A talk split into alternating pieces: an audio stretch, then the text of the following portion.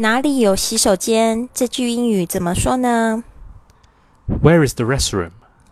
Where is the restroom? Where's the restroom? 这个 restroom R E S T R O O M 这个 T 不要发的太重哦。restroom 洗手间的意思。好，那还有就是另外两个字也蛮常听到，也蛮常用的是哪两个字呢 Bathroom. ？bathroom bathroom b a t h bath，然后加上 r o o m，这个 bathroom 虽然它也有浴室的意思，但是它也可以当洗手间。还有 Washroom.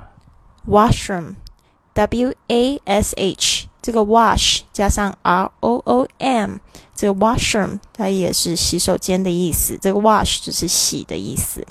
好，那类似的说法还有 Is there a toilet around here? Is there a toilet around here? Is there a toilet around here? Toilet, T O I L E T，也是厕所的意思，也常常用哦。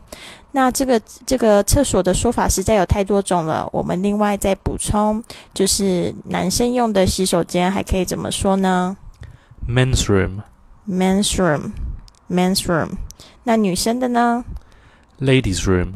还有 Women's room. 还有。Powder room. 这个 powder room 蛮有趣的说法，因为呃，我常常在美剧上面听到这些女生，她们要去上洗手间的时候，她们都会说：“Oh, I'm going to powder my nose, going to powder my nose，要把我的鼻子补一补粉。”听起来好像是很委婉的意思，就是有点害羞。我其实是要去尿尿，但是他们讲的就是说我要去补个妆这样子。嗯，好，希望你有学到哦。